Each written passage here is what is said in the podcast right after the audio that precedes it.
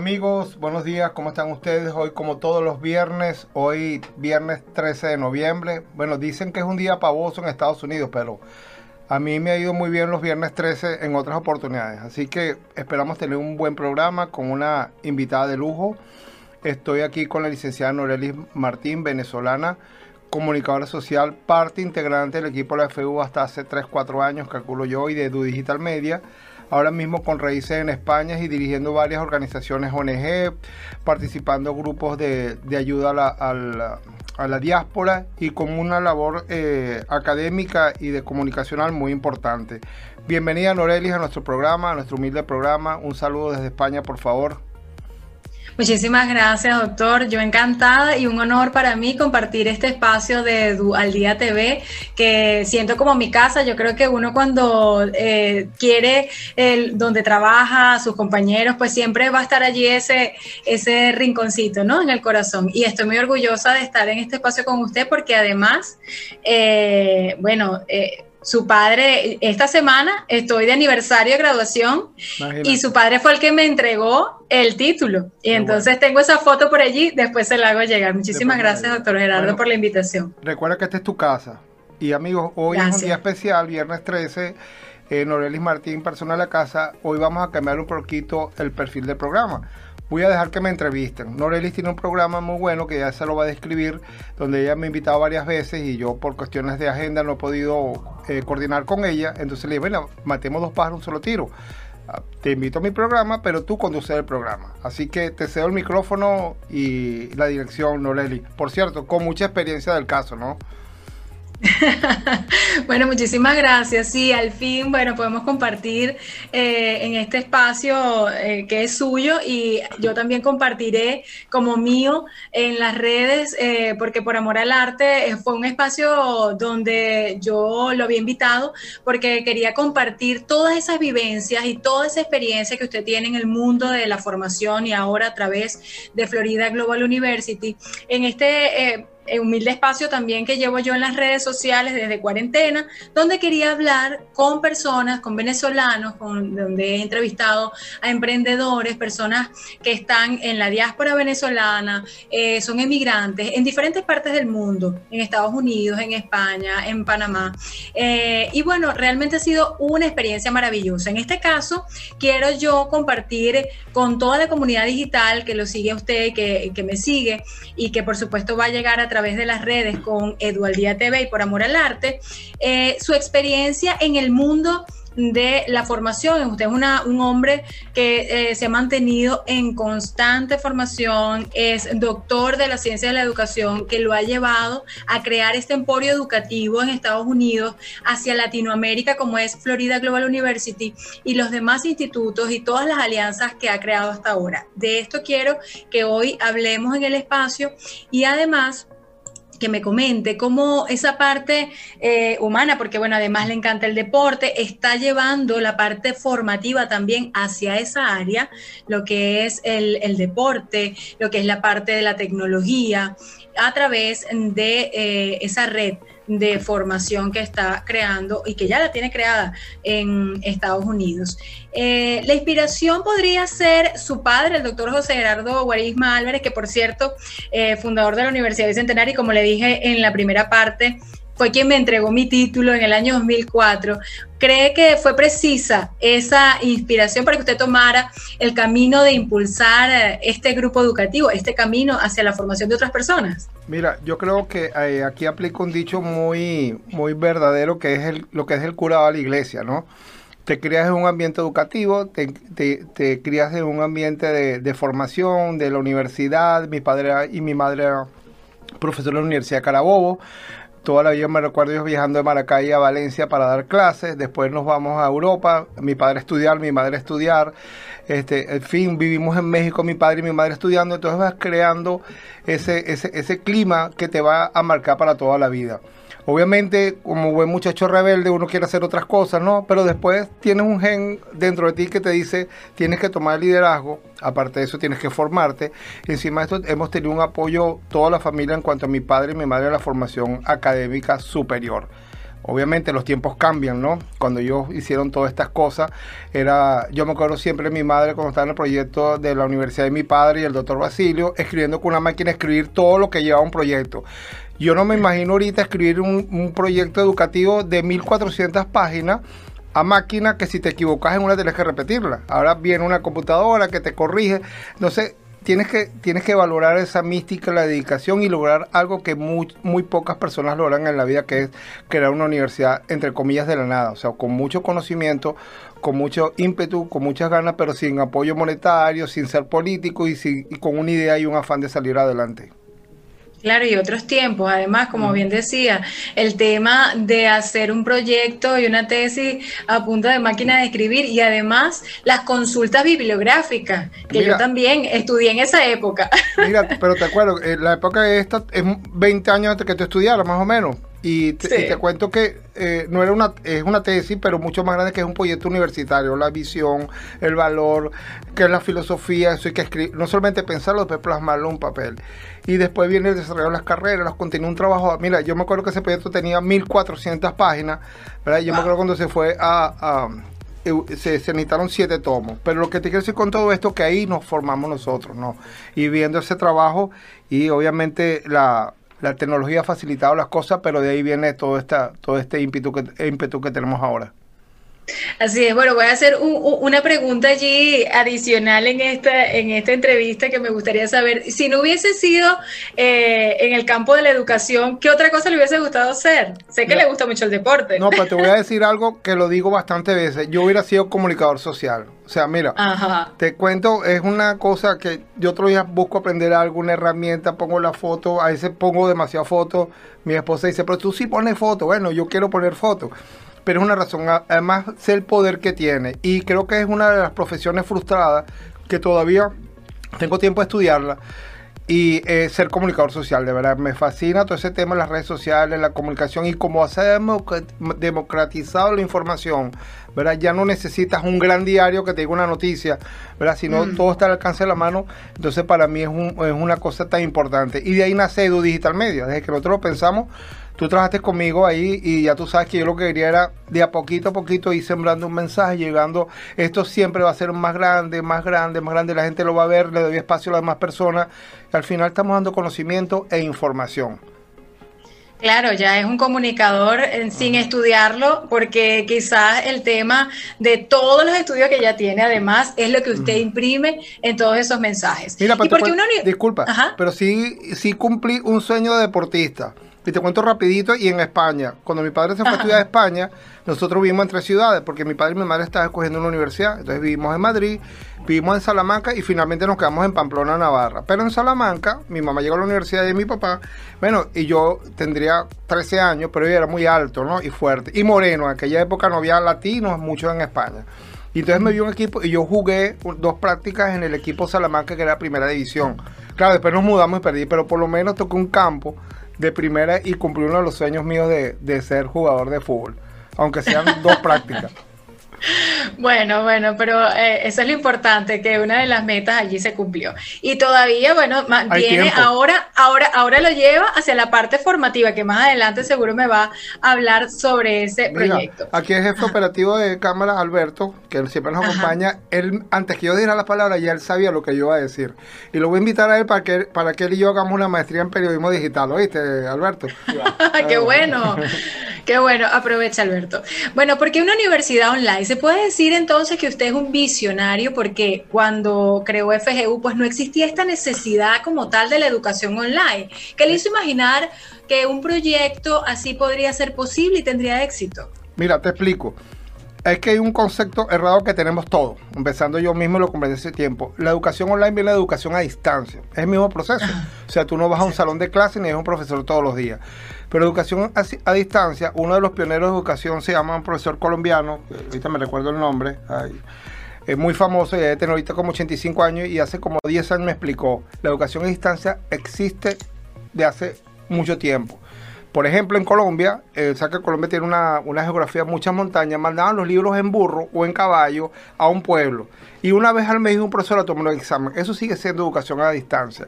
Claro, ha ido evolucionando. Después vino la televisión, grababan las clases, le mandaban un cassette VHS, lo ponían y eso sigue siendo educación a distancia.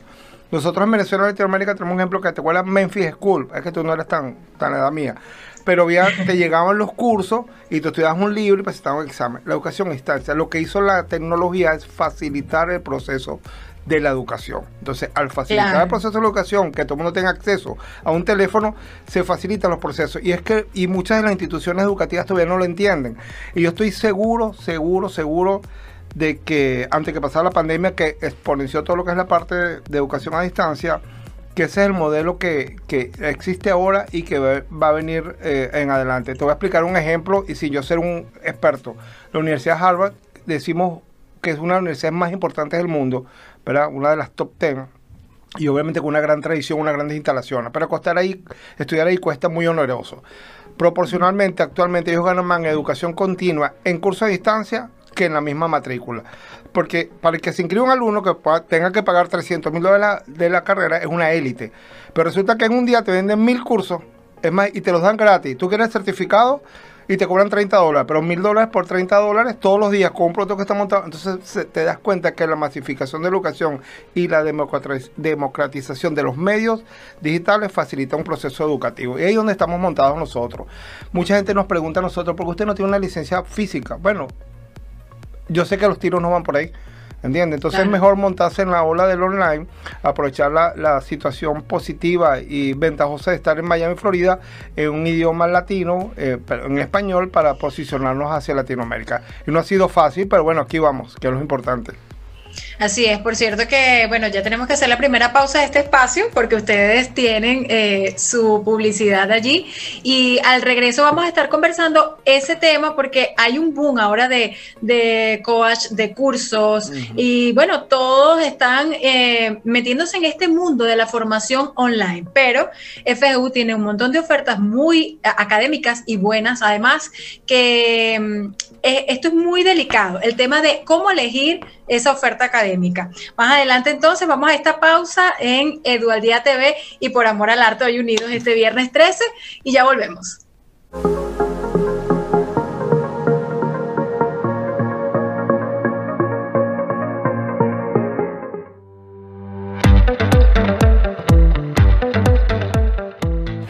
Soy Vilma Núñez, doctora en Publicidad y Relaciones Públicas y el próximo 11 de diciembre voy a estar participando en el Social Media Fest junto a otros grandes profesionales y en mi caso te voy a compartir cómo puedes vender mucho más hoy a través de las redes sociales. Así que ya sabes, aquí debajo por algún lado vas a tener toda la información para poderte inscribir en este gran evento.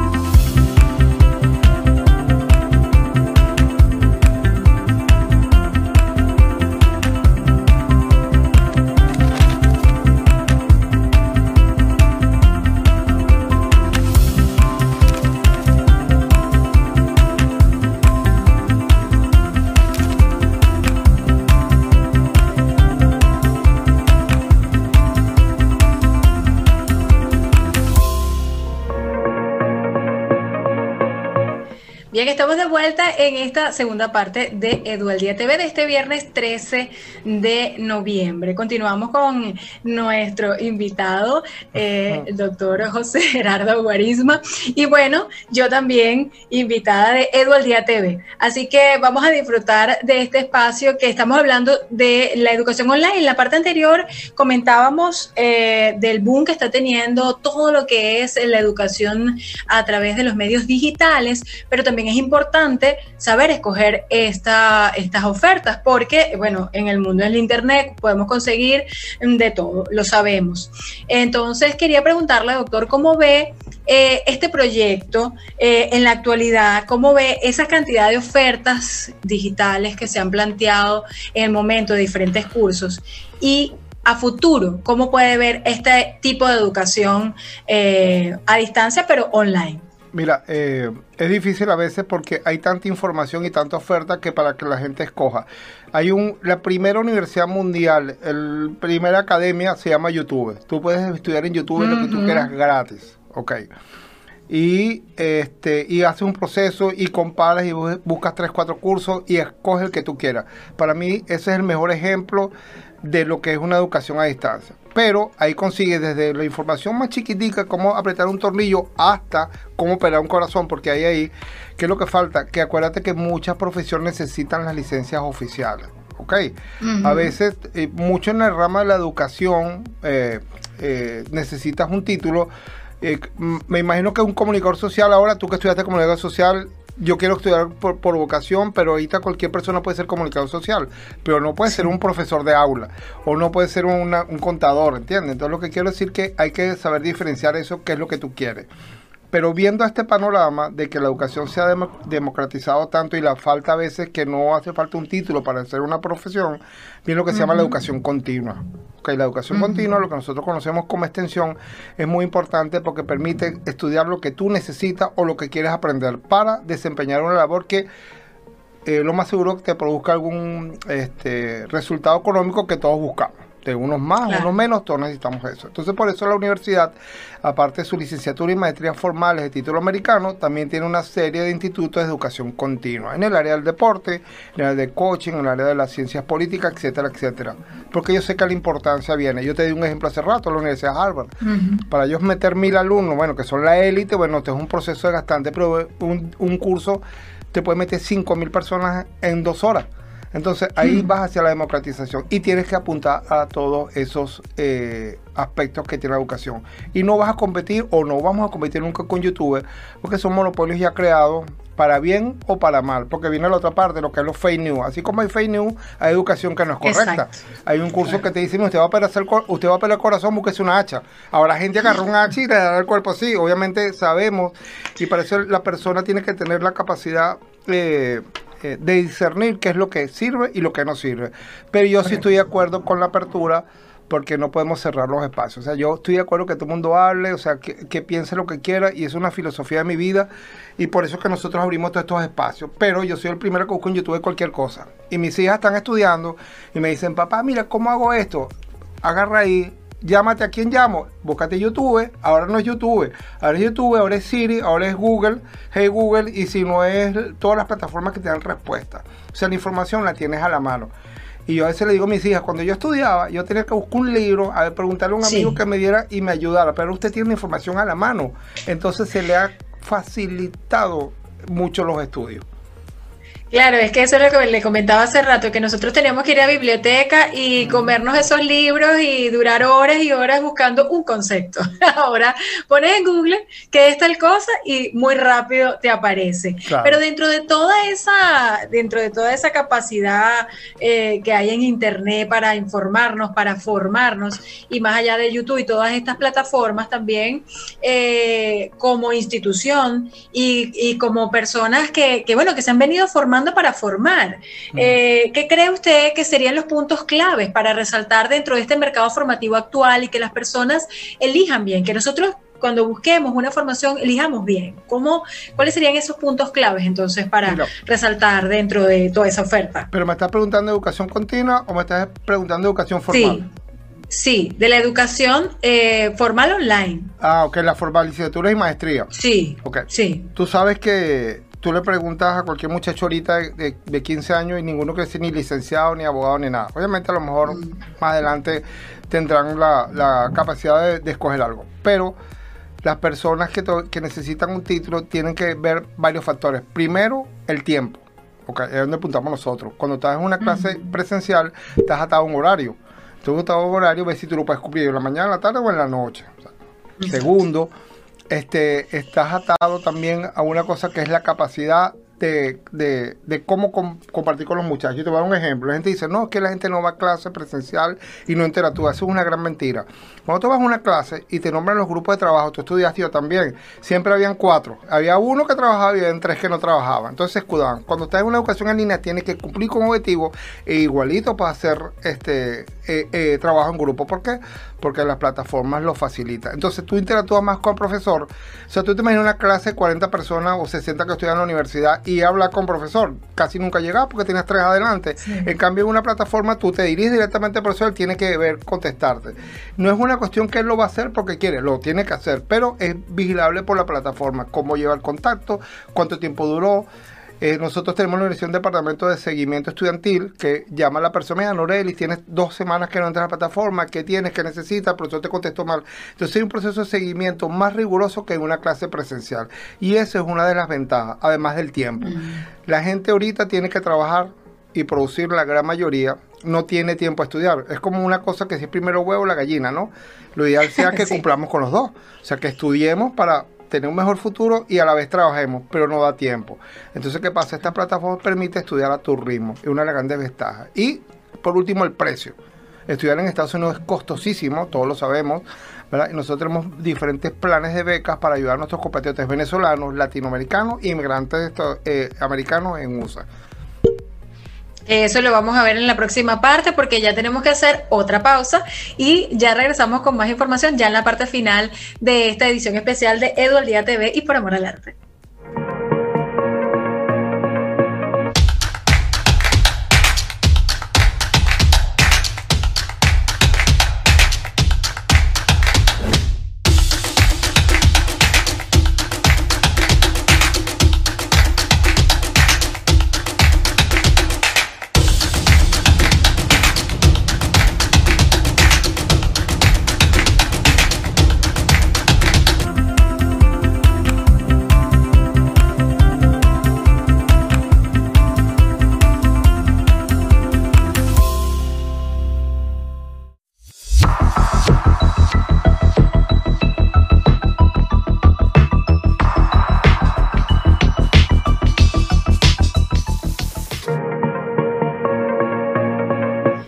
Estamos de vuelta con Edualdía TV y eh, queremos eh, finalizar esta entrevista en el día de hoy al doctor José Gerardo Guarisma Jr., eh, hablando de estos diferentes programas educativos que mantiene FGU con las diferentes alianzas que han logrado hoy día y que conocemos entre ellos el programa de becas de Solidaridad Venezuela como uno de sus pilares para apoyar a la población de profesionales que no pudieron terminar sus estudios o que quieren continuar profesionalizándose. Háblenos un poco acerca de estos alcances y del programa que, bueno, ya muchos lo conocemos, pero queremos llegar a más lugares con, este programa de becas tan maravilloso. Bueno, obviamente somos venezolanos, aunque actualmente somos ciudadanos del mundo, ¿no? Estamos regados, como tú lo dijiste al principio. Y una de las cosas que está, eh, que todo el mundo entiende y que ha observado, que el venezolano es el que migra con más alta eh, estándar en estudio.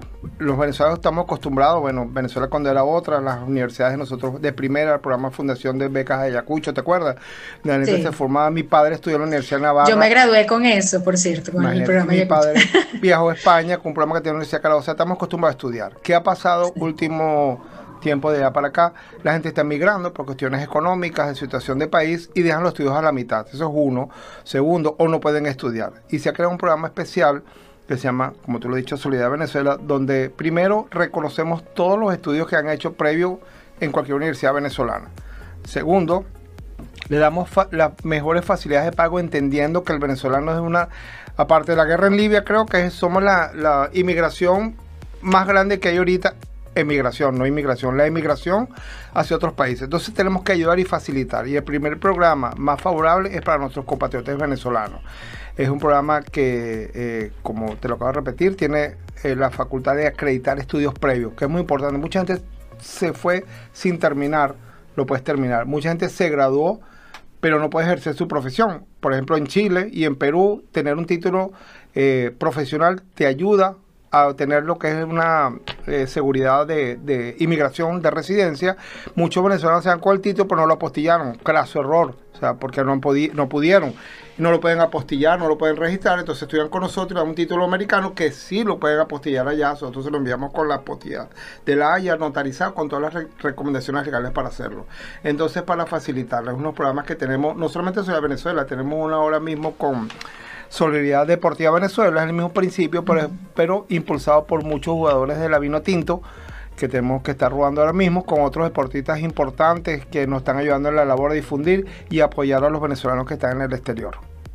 Qué bueno, y además esto es eh, totalmente en español. Sí, sí, nosotros una de las cosas que tenemos permitido es dar clase eh, en español, eh, en inglés obviamente, y próximamente a futuro será también en portugués para el mercado brasilero.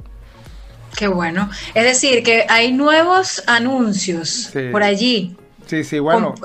La pandemia, tú sabes que nosotros este año lo empezamos con mucha ímpetu y, Alberto y aquí el equipo creativo hicimos la campaña FEJU 2020. Bueno, ahora será FEJU 21-21, 2021 porque lamentablemente pasó o está pasando una pandemia que ha afectado a todo. Pero mira, yo sí siempre soy positivo, yo siempre veo el vaso medio lleno.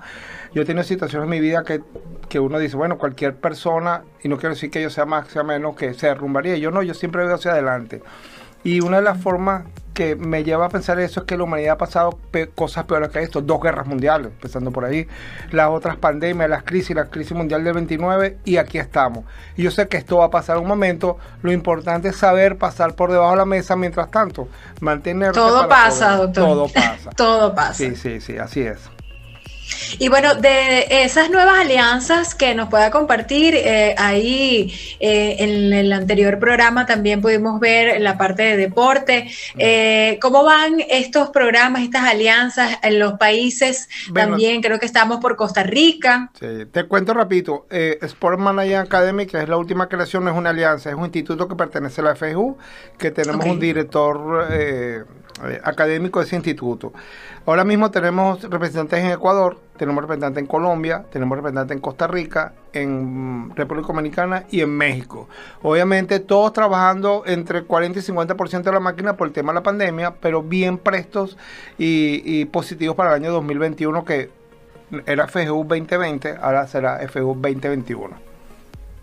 Bien, entonces de verdad que todas estas buenas noticias, yo sé que después de la pandemia, si ahorita ha logrado todo esto, con pandemia el año que viene vendrán muchas más cosas también, ¿no? Hemos logrado, porque tengo un equipo y tú eres partícipe del equipo también.